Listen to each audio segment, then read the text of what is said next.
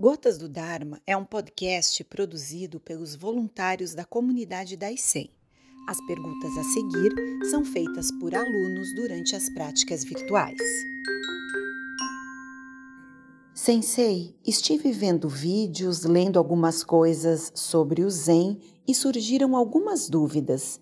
Se o Zen não é uma vertente religiosa e com acontecimentos sobrenaturais, por que falar em reencarnação? Historicamente ou da palavra religare, que é a vertente mais comum, ou da palavra relegere, que significa ler novamente, né? reler, e religare seria religar, ligar de novo algo que está desconectado. É, ora, o budismo não faz isso porque nunca achou que os homens estivessem desconectados. Na realidade, nós pensamos que os homens estão conectados.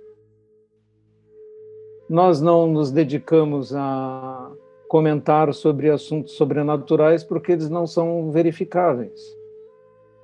E como eles não são verificáveis, não são assunto para debate, porque só devemos debater, como Buda fez, assuntos verificáveis. E, e o budismo não fala em reencarnação, esse é um engano. A palavra reencarnação não é usada no budismo, significaria reencarnar um eu em um novo corpo, reencarnar, ganhar nova carne. Esse não é uma proposta budista. Nós falamos em continuidade kármica, mas não falamos nem em reencarnação, nem nada seja continuidade de uma alma ou espírito, que é coisa que o budismo descarta. Portanto, eu recomendo que leia os textos sobre esse assunto constantes no blog e veja com atenção os vídeos referentes a esses assuntos para aprofundar esse conhecimento.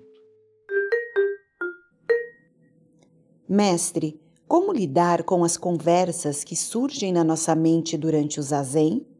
Não siga as conversas que surgem na sua mente. No zazen, volte sempre para o momento presente, essa é a instrução básica. Né? É, esse momento presente é a única coisa que realmente existe. O resto, tudo, só está dentro da nossa mente. O futuro é nossa expectativa, imaginação. E o passado é um registro de memória, falho como todos os registros de memória. E, portanto, quando senta-se em zazen, volte-se para a única coisa que realmente você tem, que é este momento. Monge Gensho, por que vemos as cores mais vivas após o samadhi? É necessário que isso ocorra para que seja um samadhi? Vemos as formas mais nítidas e as cores mais nítidas porque nossa mente está mais límpida. É só um efeito dessa circunstância de limpeza mental. Tudo parece mais nítido e mais colorido depois, mas evidentemente as coisas não mudaram de cor nem mudaram de forma. A nossa percepção e a nossa mente é que mudou, a sua capacidade de ver, de perceber, de sentir. Sensei, como amar a si mesmo se devemos esquecer de nós mesmos? Na verdade, é, ele não quer dizer ame a si mesmo, não é? Mas sim, cuide de si mesmo, porque você é precioso, não é? Porque seu corpo é precioso, sua mente é preciosa, é a sua porta de, de entrada para a sabedoria e a sua possibilidade de despertar depende do seu corpo e da sua mente. Não quer dizer adore a si mesmo, ame a mim mesmo, não é? O meu eu maravilhoso, tão superior e melhor do que os outros, etc. É tão precioso que eu tenho que guardar num relicário. Não é nada disso. Pelo contrário, esse eu é uma construção. Você tem que perceber que esse eu foi construído, que ele foi necessariamente inventado para que você pudesse transitar por esse mundo com uma identidade. Ele é tão sólido quanto a sua carteira de identidade. A carteira de identidade tem seu nome, tem seus números, etc e tal, mas não diga mostrando a sua carteira de identidade esse sou eu. É a carteira de identidade. E aquilo que você chama de eu também é uma espécie de identidade construída para você transitar nesse mundo e para poder interagir com os outros. É necessária, mas é tão sólida quanto uma fantasia e quanto a sua carteira de identidade. Existe. Precisamos dela. Mas não se confunda com ela. E muito menos Coloque sua carteira de identidade num altar, a venere e diga: Ah, eu te amo, ó minha identidade. Mestre, existe algum ritual para o final do zazen?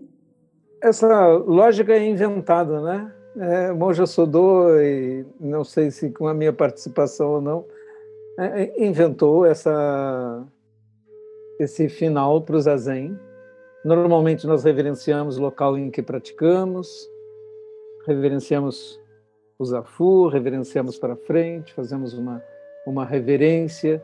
No fim do Zazen recitamos de manhã o refúgio nas três joias e no último Zazen da noite recitamos o voto do Bodhisattva.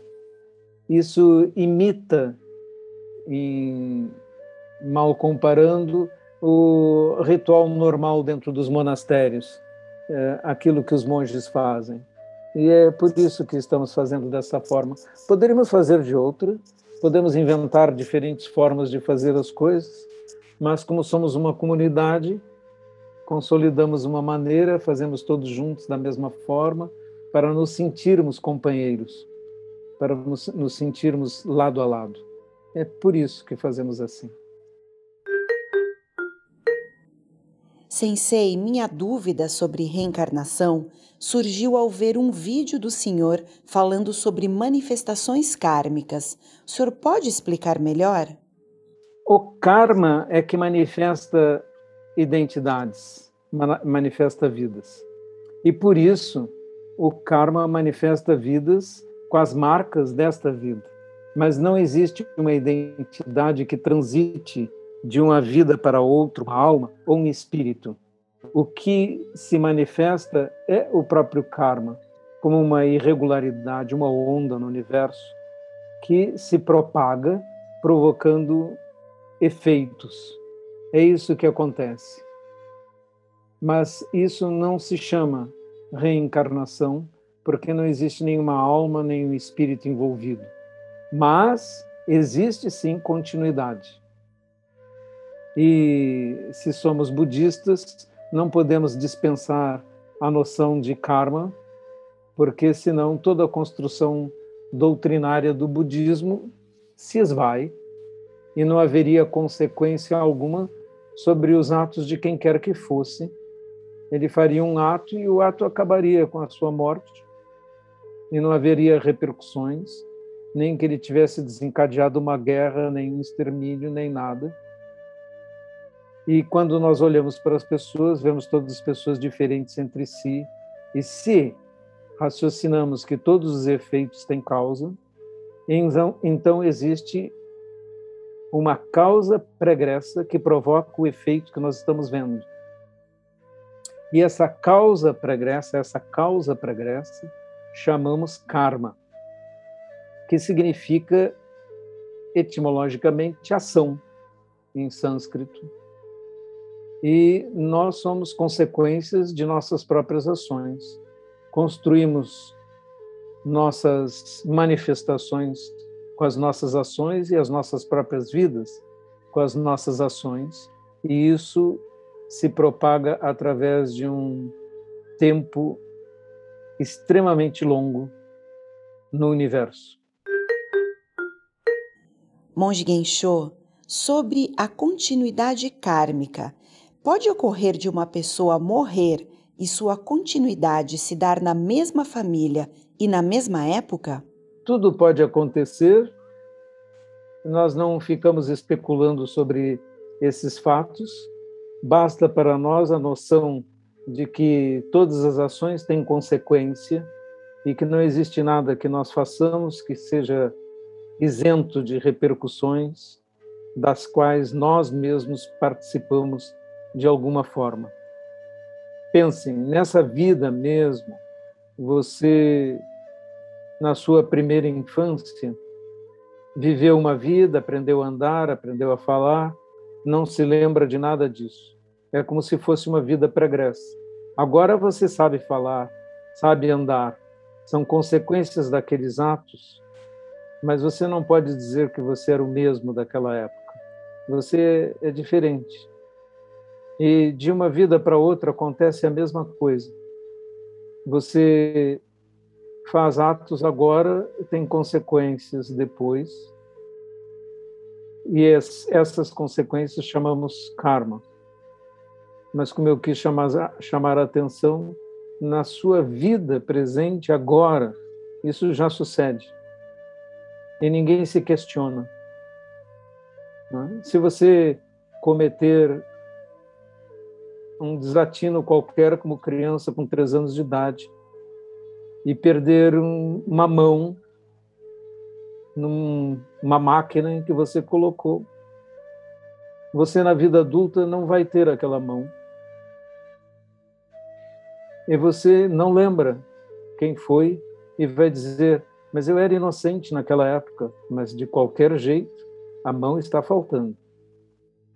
Portanto, as ações têm repercussões, mesmo que nós não as lembremos, ou mesmo que nós achemos que não participamos delas, que não era, não foi conosco, que numa vida passada não era eu. As consequências estão aí agora.